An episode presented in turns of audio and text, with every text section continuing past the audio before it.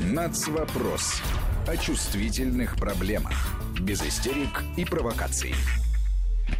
Как всегда в это время в эфире Вести ФМ Нацвопрос. Армин Гаспарян и Марат Сафаров. Марат, рад приветствовать. Приветствую, Армен. А, ну и по традиции тебе и представлять тему ну, я сегодняшнего думаю, выпуска. Да, спасибо, Армен. Я думаю, на этой неделе многие наши радиослушатели так или иначе а, слышали, да, или даже, может быть, где-то в соцсетях поучаствовали в обсуждении поправок Конституции, а именно тех, которые предлагаются в свете э, статуса языка и э, формулировка о государствообразующем народе. Да, вот эти э, поправки, которые внесены, но они такую да, полемику вызвали, обсуждение вызвали, причем, как мне показалось, вызвали его у тех наших соотечественников, которые, ну, возьму на себя смелость, не вчитались в них. Вот мягко говоря. Ну, как так. всегда.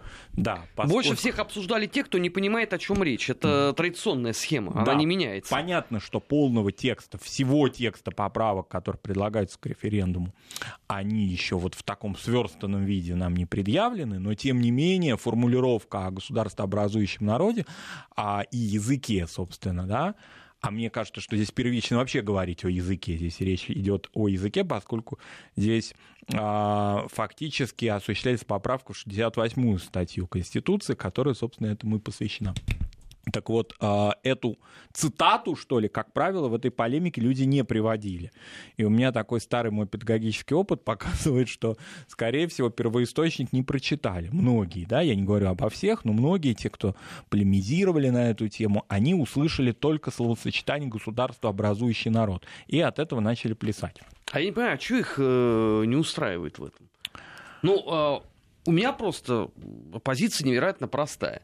Я говорил о том, что необходимо в Конституции Российской Федерации закрепить статус государства, образующего народа за русским народом, тогда, когда еще это не то, что трендом политическим не было, а когда э, об этом-то, если кто и говорил, то это вообще единицы людей были. Это еще было в 90-х годах.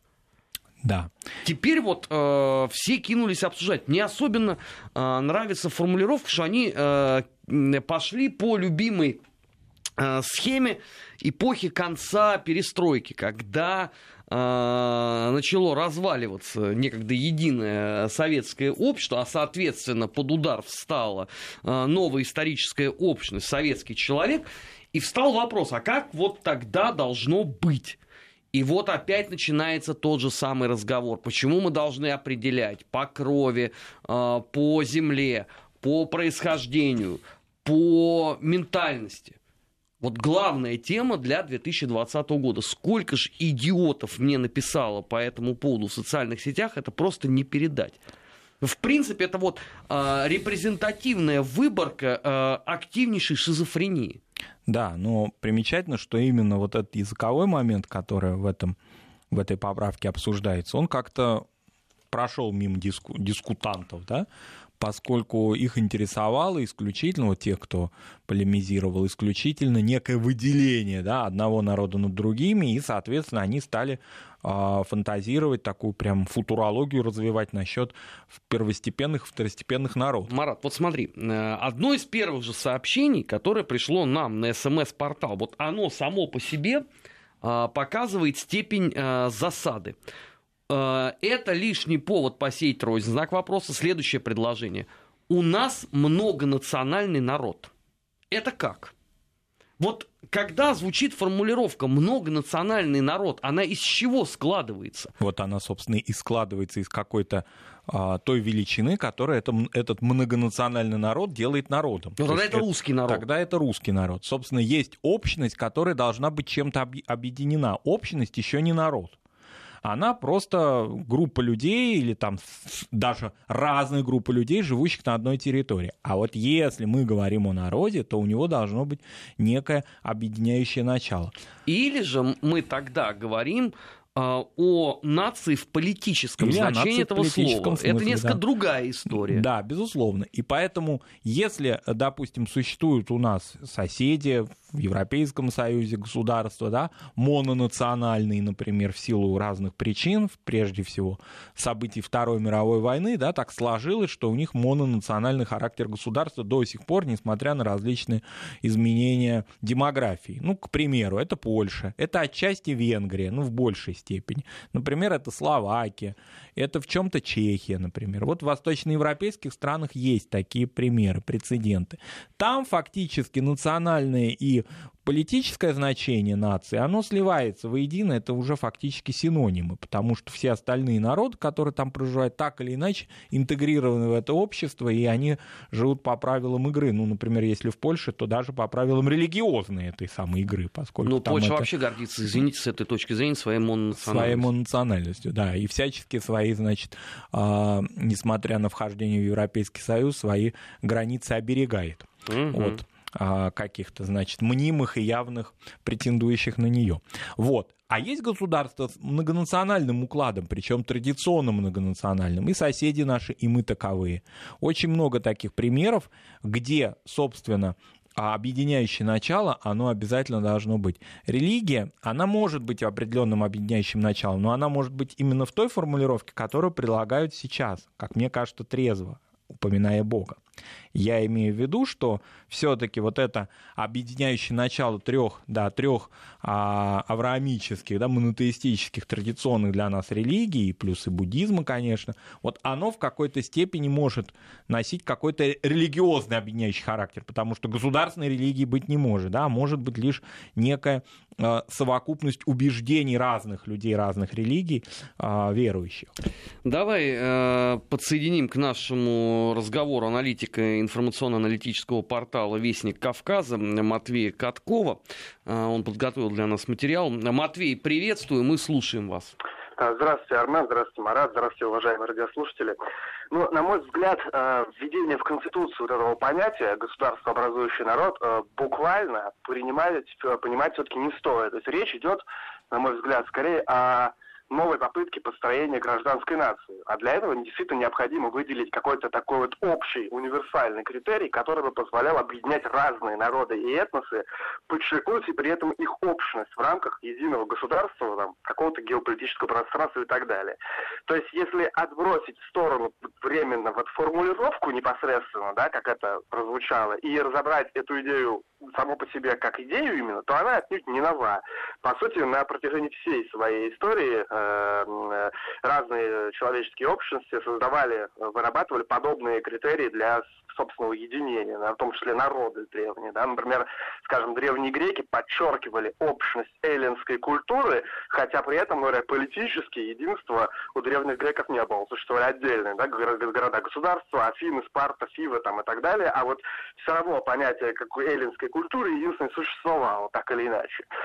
У древних римлян эти критерии тоже Э, существовали и развивались тоже, как и история самого а, государства, э, в соответствии с периодами. Рим был царским, потом Рим стал республикой, дальше трансформировался в империю, и вот на каждом этом периоде, этапе вот эти вот критерии по понятию римский народ, они тоже менялись, постепенно включая в себя новые компоненты. То есть, например, э, с развитием империи вопрос принадлежности к народу Романии постепенно сходил на нет, заменяясь э, вопросом римского гражданства. Да, и, например, к концу Римской империи, ну, периоду ее рассвета, и к концу, э, по большому счету, э, гражданами Рима уже были многие представители не латинских народов, там, германские, да, например, там тот же Арминий, например, знаменитый э, вождь Херусского, он был гражданином Рима одно время. Но, тем не менее, это не значит, что как-то была пересмотрена, например, вот идея да, римского народа, и поэтому знаменитый вот этот вот лозунг римский э, «Сенат и народ Рима», э, знаменитая вот аббревиатура, которая на штандартах регионов э, все время видна, ну и в кино тоже часто встречается, э, она, в общем-то, сохраняла свое значение. Просто понятие народа немножко трансформировалось, включав в себя еще и новые этнические компоненты. То есть таких примеров, в принципе, множество в, в, разных, в разные времена, в разные эпохи. То есть, на мой взгляд, здесь, если говорить об этой идее, то это, в общем-то, во многом попытка э, реанимировать э, термин «россияне», да, который ну, сейчас ассоциируется в основном с эпохой Ельцина, с такой вот какими-то периодами 90-х, какого-то разлома, но по большому счету сама идея отнюдь не новая, и в общем-то, если говорить о духе, да, этой идеи, о духе закона, о духе Конституции, то эта идея очень даже понятная. Но, разумеется, возникают вопросы, когда речь заходит о конкретной формулировке, потому что Конституция, помимо того, что, конечно, это очень важный документ с такой моральной точки зрения, морально такой идеологической, в хорошем смысле слова, все-таки это прежде всего документ. То есть это, это основной закон страны, в котором очень важны точные формулировки. И вот поэтому, наверное, мне кажется, дождаться окончательного варианта, окончательного этого текста, и тогда уже э, будет видно, потому что здесь именно нужно найти правильно, как это сформулировать, чтобы это не вызывало вопросов. Спасибо. На прямой связи с информационной студией Вести был аналитик информационно-аналитического портала Вестник Кавказа Матвей Катков. Вот с одним тезисом я как минимум не соглашусь, когда Матвей говорит о том, что надо дождаться окончательного текста и исходить уже из него. Подавляющее большинство бакланищих по этой теме в интернете его все равно читать не будут. Поэтому без разницы, условно, а, когда именно, в какой день а, появится полный текст. По той лишь причине, что им это все неинтересно абсолютно. А, в данном случае вот эта вот возня вокруг э, вот этой конкретно поправки а, в Конституцию, она заместила э, собою в информационном а, пространстве другие сладкие вкусные темы. Потому что заметим себе, вот что одни и те же люди, они вот сейчас э, обсуждают вот этот вот пункт о государствообразующем народе. До этого они все были крупными специалистами в области Турции и Сирии. Теологии, про Бога. Те, теологи все, естественно. До этого они же были специалистами э, по ОПЕК в, в целом и в Венесуэле э, в частности. До этого это все лучшие военные теоретики и так далее, и так далее. Вот сейчас они просто все заняты э, вопросом э, государства образующего.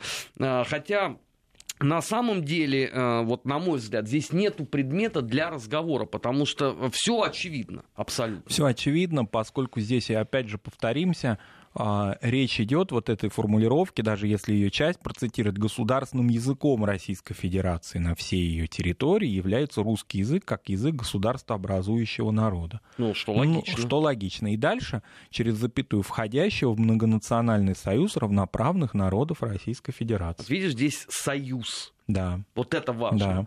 А, потому что многие а, по старинке, а, ориентируясь еще, если мне память не изменяет, это была Конституция 1977 года про многонациональный советский народ. Народ, да. И они вот эту же формулу попытались сейчас сюда пристегнуть. Да. Вот эта формулировка. Да, понятно, что она может быть изменена да, до даты объявленного референдума еще более полутора месяцев. Может быть, все изменится да, в формулировках, в точности, в отточенности формулировок, формулировок, потому что здесь речь идет о конституционном праве. Да?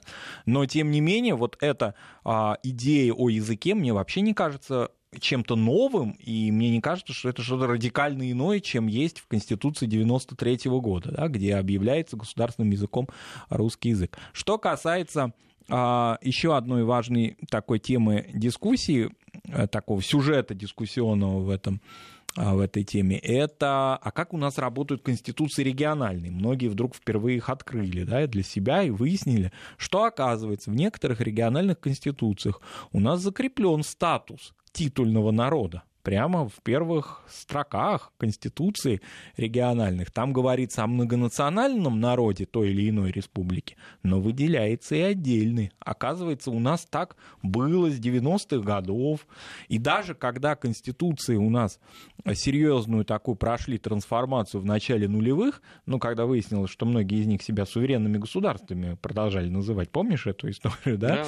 Когда в 2001 или 2002 году только выяснилось, что оказывается, уже около 10 лет в Новой России внутри нее есть конституционно провозглашенные суверенные государства. И здесь речь идет не о Северном только Кавказе, да? Ну, а это, по-моему, об... и частично относилось к Башкортостану, Татарстану. Да. да, и когда конституции были приведены в нормы а, конституционного права нашей страны, то вот эти формулировки о национальном статусе, титульном статусе, да, хотя мне, честно говоря, вот это мое частное мнение, а, формулировка «титульный народ» не нравится. Я ее не люблю. Я не знаю, что такое титульный народ. Титульный только от, от названия субъекта федерации, тогда замечательно. Но в чем титульность? Дальше она должна выражаться, и какие у нее есть вот на региональном уровне конституционные полномочия у меня это вызывает большое количество вопросов. Вот. А, ну, например, да, какой, какой, с какой формулировкой часто да, сталкивались, например, кандидаты в главы регионов. Это необходимое знание национального языка, если ты хочешь возглавить тот или иной регион. Это спорная с точки зрения, да, она имеет место быть, она имеет право на существование, и, как мне представляется, здесь очень важно с точки зрения, ну, как бы инициативы снизу. Есть у нас такие регионы, в которых язык давай употребим все-таки, да, титульного народа того или иного практически не используется. А где-то он очень живой, и без него глава региона не может просуществовать ни одного дня на своем рабочем месте, потому что он должен коммуницировать с людьми. Марат, ты знаешь, вот на мой взгляд, э, это такой очень яркий пережиток э, советской модели, где главой республики должен был всегда быть вот условно из как ты говоришь, нелюбимые тобой формулы представитель титульной нации в республике, да, а вторым секретарем да. должен был быть русский. Ну вот э, эта модель, что давайте, пускай там глава какого-то региона обязательно э, знает э, местный язык. Знаешь, у нас есть очень яркий пример под боком.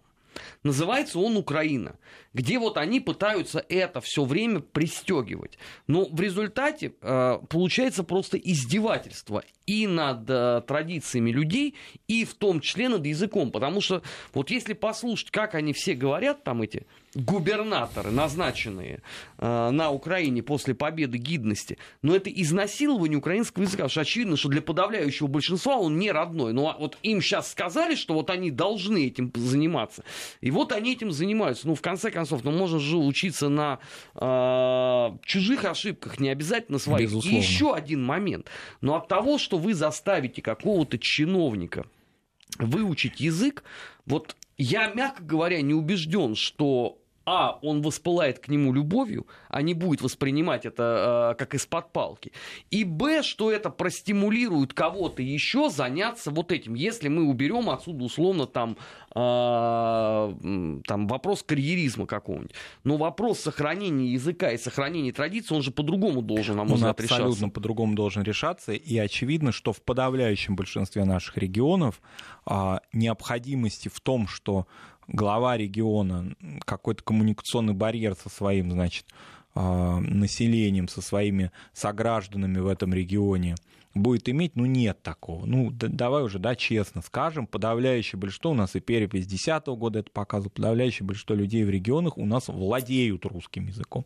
Где-то стопроцентно, где-то 90%, где-то на другой отметке, ниже. Но, тем не менее, я не думаю, что это... Я, во всяком случае, не слышал ни одного примера, когда глава региона приезжал куда-то, да, в какие-то отдаленные районы своего субъекта и не смог, значит, договориться на русском языке со своими, значит, земляками, да, и иногда не земляками, потому что у нас есть главы регионов, которые не уроженцы этих да. регионов. А это, кстати, будет затруднять ротацию а, исполнительной власти, да, на местах поскольку понятно, что разные бывают ситуации, бывают регионы, в которых так сложилось, что управленческая элита не соответствует каким-то современным да, требованиям и необходимой, таких случаев у нас много бывало да, в прошлом, когда необходимо было кооптировать главу региона, предложить его из другого совсем региона. И что же, вот тогда получится у нас все вот этот удельный характер 90-х годов, он, он опять у нас восторжествует.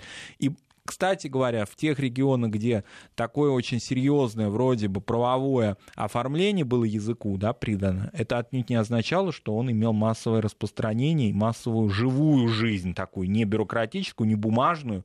И даже мы журналисты, ну скажем, да, что иногда в некоторых регионах он только на журналистском уровне, на уровне СМИ живет, да, когда вот есть национальные СМИ, но за их рамками как-то вот не очень сильно.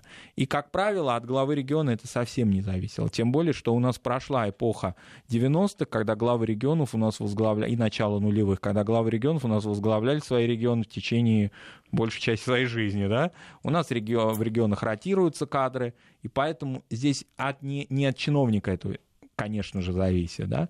Если он не враг языку, а я таких не знаю ни одного, то... Я ни то... разу в жизни не слышал, чтобы кто-то из э, чиновников выступил там с идеей, а давайте там, а я давайте не знаю, какой-нибудь язык, язык. А, да. утилизируем, он нам не нужен. Ну. Как раз наоборот же происходит.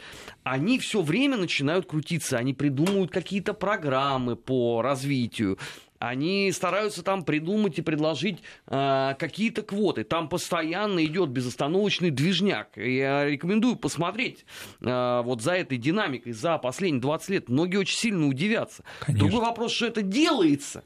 Да, Весьма какой, топорно во многих это, регионах. Давай качество, это тоже честно да, скажем. и какое качество этого, это уже другой вопрос. Да. Здесь очень серьезно, а, серьезный какой-то взаимосвязь между владеющим языком главой и, соответственно, тем, как язык функционирует, на мой взгляд, нет.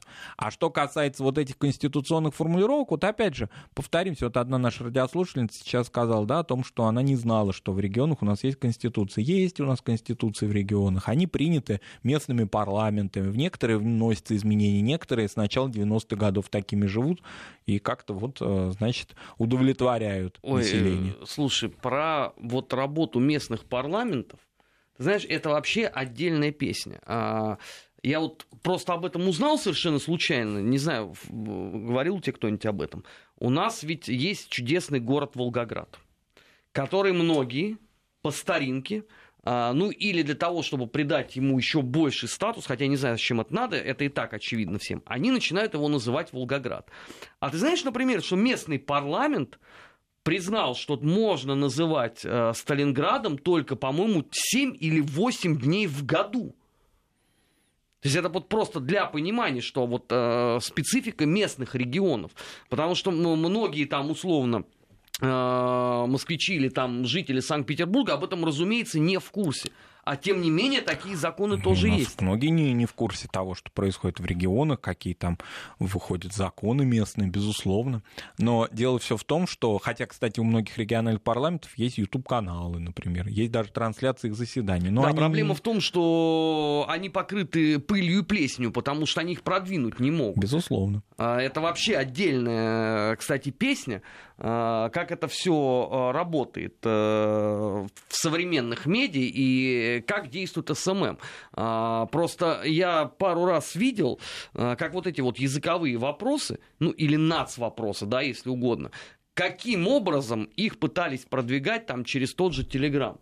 Вот у меня желание было просто всеми возможными силами узнать, кто конкретно вот этот СММщик, и передать ему персональный привет. Потому что вот это настолько убого было сделано. И это никакой там Э, любви там, к башкирскому языку в принципе не способна э, привнести. Это я вот в данном случае про Уфу говорю. Да. А это же, извините, это же не, не исключение из правил. Это во множестве регионов то же самое. Я уверен, что если мы сейчас откроем и почитаем СММщиков, например, из Улан-Удэ, мы тоже очень сильно удивимся. Там наверняка тоже будут э, свои такие э, скрытые Э, пасхалки переданы. Э, Нац вопрос в эфире Вести ФМ. Мы сейчас э, прервемся на выпуск новостей. Сразу после этого продолжим. Не переключайтесь. Нац вопрос о чувствительных проблемах. Без истерик и провокаций. 16 часов 34 минуты в Москве. В эфире Вести ФМ Нац вопрос. Армин Гаспарян и э, Марат Сафаров. Вот то, что сейчас, в данную конкретную минуту, происходит у нас на СМС-портале, это вот ярчайшая иллюстрация того абсолютно священного вакуума в мозгах, который есть у очень многих. Вот я даже это э, сообщение пропустил, но бдительный Марат заметил его и сказал, что мы просто обязаны ответить. Марат, ну вот коли ты его отыскал, вот тебе и карты в руки. Да, Наталья, наша уважаемая радиослушательница, в самом начале нашей программы э, предложила отпустить Ростовскую область. Она и сама из Ростовской области, потому что, цитата, «мы никогда не были русскими», пишет Наталья. Прекрасно. А кем э, вот. была территория Всевеликого войска Донского? Вот, к сожалению, полемизировать. Может быть, Наталья подключится как-то к полемике и как-то свои аргументы предложит. Почему не русская, почему не российская? Потому что ведь здесь речь идет не только о русском Нет, народе, да, а вообще о России как Я подозреваю, что э, перед нами а, очень яркий такой а, сторонник а, так называемой казаки Uh-huh. которая пышным цветом а, расцвела в некоторых а, подразделениях Донской армии образца эпохи гражданской войны, то есть сто лет назад. И потом еще чудесным образом процветала в русской казачьей эмиграции. Заметим себе, что в русской казачьей. Вот там вот действительно было построено немало странных историй о том, что э, казаки это есть отдельно взятая национальность. А к русскому народу она в принципе не имеет никакого касательства, но она входит в состав э, условно э, русского государства.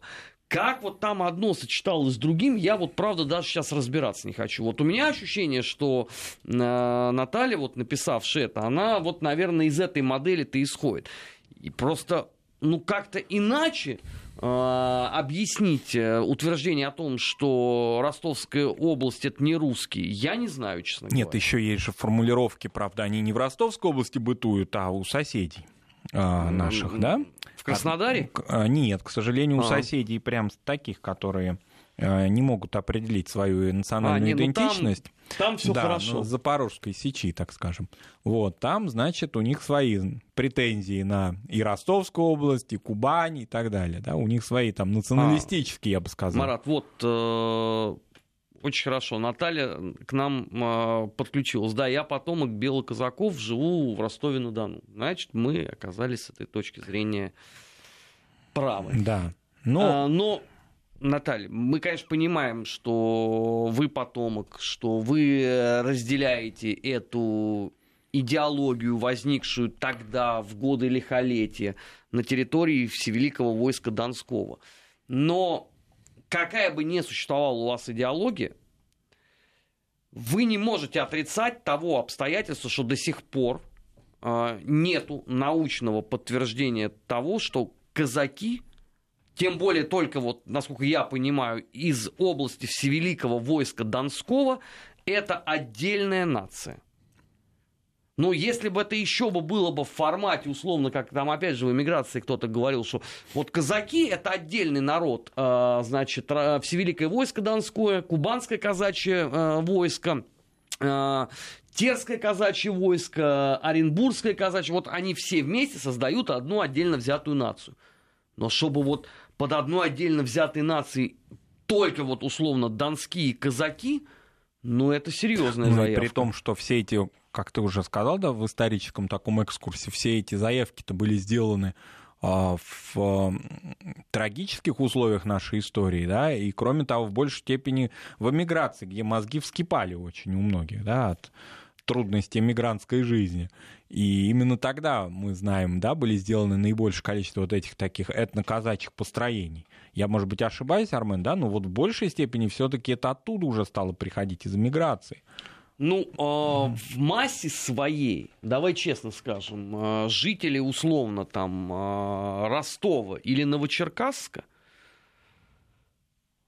после окончания Второй мировой войны они знать не знали о тех э, теориях, которые э, были на разработанные по этому поводу в эмиграции. Вот момент э, Великой Отечественной войны, да, когда некоторые иммигранты приехали, в том числе имевших отношение вот к этим самым организациям, а к ним в том числе э, относился и небезызвестный атаман Всевеликого э, войска Донского генерал э, от кавалерии Петр э, Краснов, которого потом за все, что он сделал, приговорили к повешению. Это вот второй э, процесс по коллаборации. Но когда начал валиться Советский Союз, огромное число подобного рода макулатуры было сюда вот точно так же впрыснуто, как это впрыскивали в Прибалтику, э, на запад Украины, да и, собственно, э, в Москве тоже не было ровным счетом вообще никакой проблемы подобного рода литературу э, купить.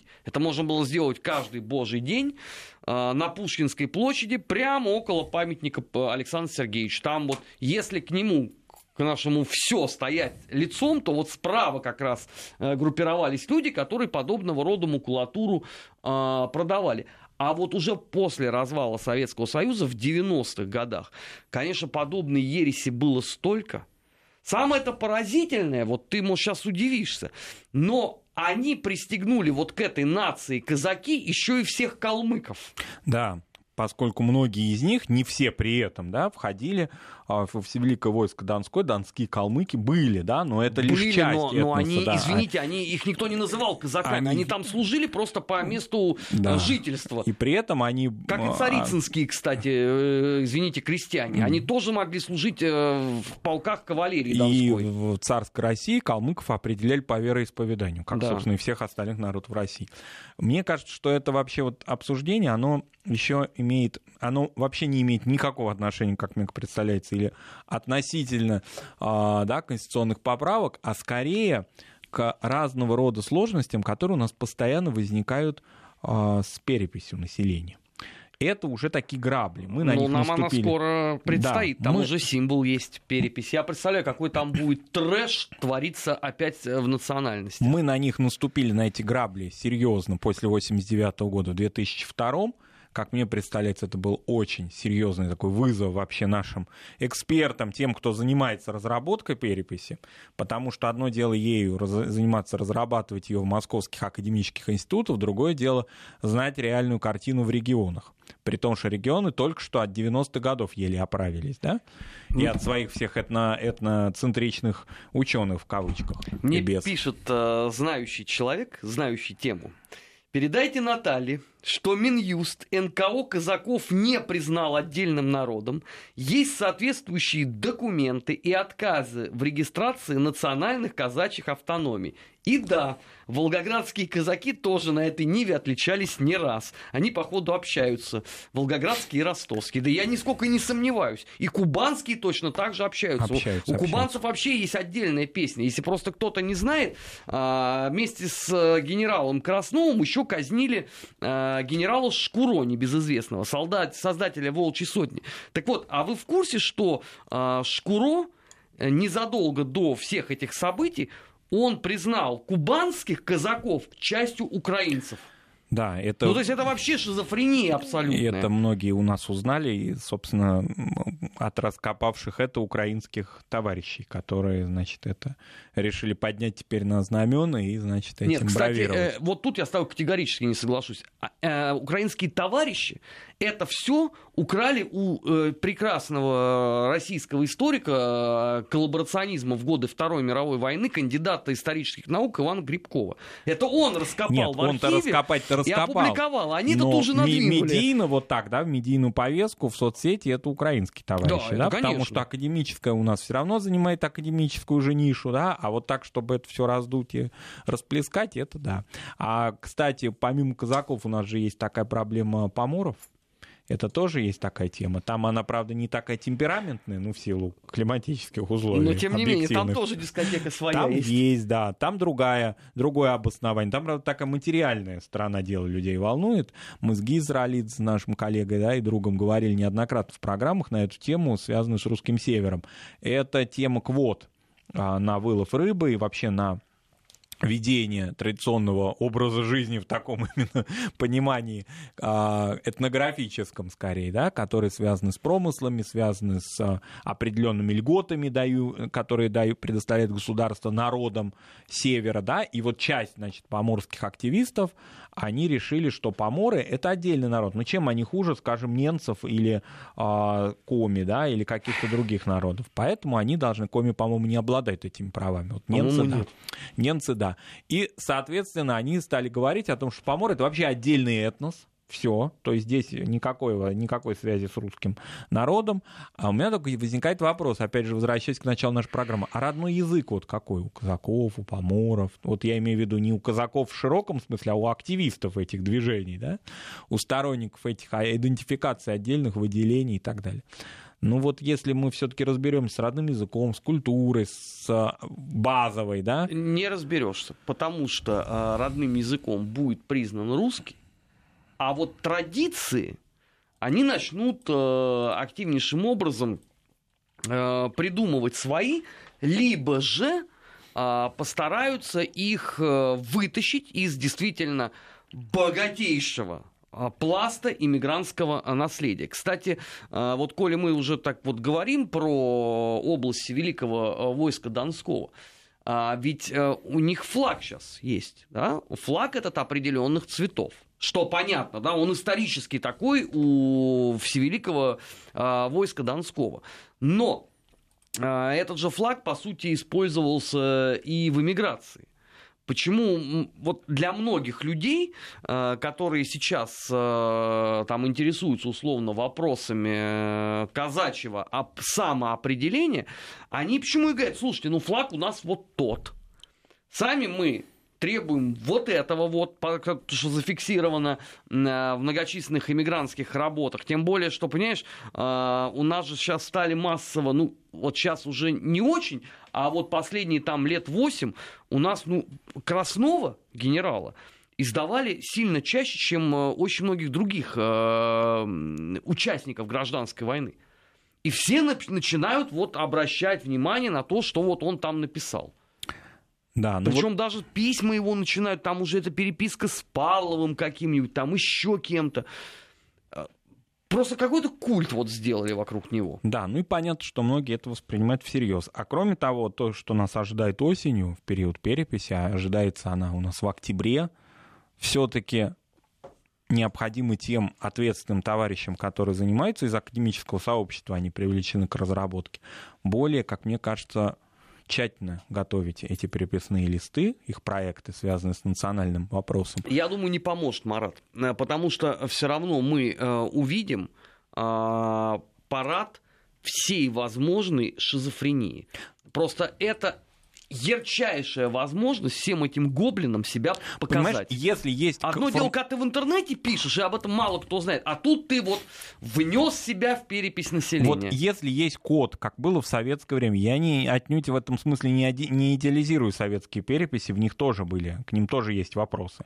Но тем не менее, в них был код такой, определенный знак, конкретный шифр народа, который, который есть. Это был не какой-то безразмерный перечень, а был определенный институтом этнографии этнографии э, Академии наук СССР утвержденный. И надо было себя соотнести только с этим. Не было вот это. Я не, не хочу сказать, что люди должны подчиняться кем-то придуманным да, формулировкам. Но все-таки, если мы приняли во внимание, что у нас есть такие народы, если они тем более обладают у нас даже субъектностью, определенными правами и даже конституциями, оказывается, в рамках своих регионов, защищают свои языки, и так далее, и развивают их, то, наверное, надо иметь в виду, что эти народы должны быть закреплены в переписных листах, а не выдумывать эту, ну, такую самодеятельность устраивать. Я, правда, читал такие э, точки зрения, что а это нарушают, нарушает права людей как тебе такое нравится? То есть а люди, а что именно нарушает? А люди якобы, невозможность им э, определиться гоблинами, написать, что он поморский тролль. Да, вот это вот да, нарушение. Нарушение, прав. да, нарушение. То есть мы должны соответствовать неким либеральным таким стандартам национальной идентификации. Нет, подожди, а кто которых... сказал, что мы должны соответствовать этим либеральным стандартам? Вот, многие... вот это важный момент очень, потому что а, я это все время слышу. Вы должны и вы обязаны. Кто сказал? Где вот. это обозначено? Самое главное, что это вы должны, вы обязаны, если мы действительно будем обязаны это делать. И это будет повторение 2002 года. Я хорошо это очень помню.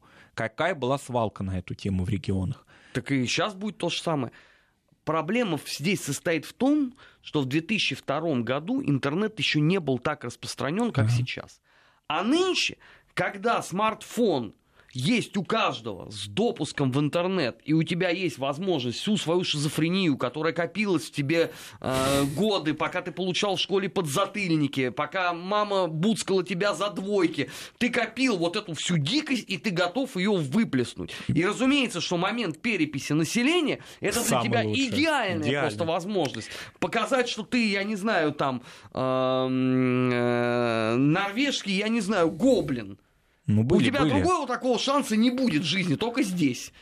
Когда они были опубликованы, даже в 2010 году, в 2010 году перепись была проведена гораздо более тщательно, и к ней вопросов гораздо меньше, то все равно были гоблины, были марсиане. И сейчас будут. И сейчас будут. Поэтому все-таки так или иначе нужно разработчикам, я все-таки верю в них, они профессионалы. Да они-то да, проблема-то не в них. Проблема в этих дегенератах, понимаешь? Они все равно будут этим Нет, ну заниматься. если они предложат а, ориентироваться будут на советскую, как мне кажется, неплохую перепись 89 года, Я тебе могу сразу сказать, э, что этот Без номер не вот пройдет, вот. потому что эти все упыри, они побегут еще и будут подавать в суды. Что их не хотят э, признать э, условно разновидностью этноса, э, я не знаю, бергенский упырь. Они ну подадут... пусть ходят в суды, Больше того, они дойдут до ЕСПЧ. пусть Э, идут. э, Это самая отбитая мозгами публика. Они, кстати, мне уже это писали. Нет, это замечательно. Пост а, мероприятие прошло, проведено, мы имеем государственную статистику, а дальше, кто не согласен по частным каким-то своим причинам, вот суд и будет с помощью экспертов разбираться с этим вопросом. Но мы будем иметь хотя бы адекватную статистику, а не будем иметь какого-то, какое-то марсианство опять. Марсианство, ладно, это понятно, что это категория уже не этнографии и не политики, а психиатрии. А вот когда ну, мы ты подним... понимаешь, это не всем очевидно. Вот э, клиент из э, Самарской области мне пишет, не повезло с народом, да, Армен? Да мне-то, вы знаете, без разницы. Вы себя можете по переписи населения хоть гнойной поганкой назвать. Вот меня же это абсолютно не тяготит. Вы просто э, лишний раз покажете, что вы дегенерат. Вот и все. А что вы там будете писать, как это будут фиксировать? Меня вот, вот я вам честно говорю, абсолютно не парит. Я и так знаю, что согласно э, статистике ООН, ну, по сути, каждый четвертый невменяемый. А то, что вы пишете на СМС-портал в данном случае, ну, вы это лишний раз подтверждаете. И все. Здесь нет ни- никакого другого отношения к этому. И быть не может. со Светланой Анатольевной полностью согласен. Может быть, она так уж прям радикально подняла вопрос, но в целом это правда, что эти методички, которые доставляются активистам разных этих национальных движений, они как под одну копирку. А у них нет какой-то специфики. Им что помор, что казак, что кто-то другой, все, все одно. И очень вызывает большие вопросы а вернее даже есть ответы на эти вопросы, откуда эти копирки приходят. Потому что мы прекрасно знаем эти соросовские инициативы по такому фактически фрагментации народов. Это делалось не только в нашей стране, на постсоветском пространстве, в Центральной Азии, в Закавказье эти опыты делались. Ты знаешь, я вот ровно по этой причине с 2010 года перестал э, выкладывать э, в интернет а, издания русской миграции, потому что я очень много чего давал, а в результате я в какой-то момент понял, что вот это все на неокрепшую психику оказывает совершенно другое воздействие. То есть они читают это не для того, чтобы условно посидеть, подумать, как это вот могло так получаться, а они воспринимают это как открывшуюся им вдруг истину которую они начинают нести дальше. Поэтому там уже э, некоторые договорились до того, что нету Беларуси, а есть Вайс-Рутения. Ну вот что с ними делать со всеми? мы это все очень хорошо И помним. национальность, соответственно, ну, как был бы это, Вайс-Рутен Ну, видимо, да. Нам, правда, или предлагают, Рутенка? нам предлагают великороссов возродить. Такое понятие, великороссы. А, подожди, а что его возрождать? Оно и так существует. Нет, как-то закрепить. Где? В Конституции? Ну, в переписном листе пока. То есть великорос отдельно и русский отдельно. Нет, пока, видимо, только Или великорос. через дефис. Нет, великорос все объемлющий. Вообще все? Да, вот все, значит, видимо, русские люди должны переименоваться в великороссов. Ну, такое предложение поступило. Ну, конструктивный, кстати. Не, ну хорошо, а что это даст? Ну, я согласен, да, предложение интересное, э, окей. а, мы его зафиксируем. А дает это вот... а, Я в- думаю, что это дает Вот то, что... концептуально что это даст? Ну, видимо, это даст триаду великорос, малорос, белорус. Да, но для того, чтобы э, эта триада функционировала не только на бумаге, э, тогда необходимо делать еще какие-то дальнейшие шаги. А, ну, вот мы сейчас даже не берем там кастрюльное герцогство, ладно, сейчас это бог с ним, это с Мартыновым обсудим. А вот в Белоруссии там точно никто не напряжется, если вот по такому сценарию начать это реализовывать. Напрягутся. Ну, учитывая, что там, Там Александр. Григорьевич и без того два с половиной месяца отжигает в формате раз в неделю по этому поводу. Вы просто себе представьте, ну, дальнейшие шаги какие будут. Пока отжигал по мясу и молоку, а может отжигать по национальному вопросу. Так слушай, он э, и по, извините, по э, национальным взаимоотношениям тоже много чего наговорил за последние-то э, два месяца. Да. Это просто э, что, дополнительно его простимулировать? Вы соскучились по феерии? Ну, я не знаю. Ну вот разные есть предложения. Есть вот, нам пояснили, русский это да общее, великорос местное, часто привязаны к территории. Я не очень Так, это ра- а, понял. так, как территория тогда какая-то? Получается от условно Ростова до Москвы, да? И потом от Москвы до, наверное, Казани. Ну, честно говоря, великороссами в статистике дореволюционной обозначали людей в Сибири тоже. И на Так. Дальнем Востоке Ну, то есть, просто отмечали Значит, всех. до Казани, потом пауза. И потом, видимо, от Екатеринбурга туда. И вот здесь уже точно будет неразбериха. Ага. Потому что вот здесь ваше предложение, наш радиослушатель не подписался Санкт-Петербурга, оно, вот, мне кажется, как раз-таки простимулирует всех активистов по казачьего движения, очень активного, которые не захотят присоединяться к великоросскому проекту. В общем, лучше с этим не шутить, наверное. Так, Не под- надо. подожди, а Калмык тоже будет великороссом с этой точки зрения? И друг степей, да. Ага. Ну хорошо. Не, ну что, слушайте, я за любой кипиш, кроме голодовки. Э, Это креативная идея, она тоже, наверное, имеет право на существование. Другое, потому что лично я это, извините, не поддерживаю. Пусть пока только в СМС-портале это Да, останется. нацвопрос э, в эфире Вести ФМ. Армин Гаспарян, Марат Сафаров. Э, Сейчас мы прервемся на выпуск новостей. Сразу после этого начнем подводить итоги уходящей недели. У нас в гостях, любимый многими, э, замечательный наш друг и политолог Алексей Мухин. Не переключайтесь. Нацвопрос. О чувствительных проблемах. Без истерик и провокаций.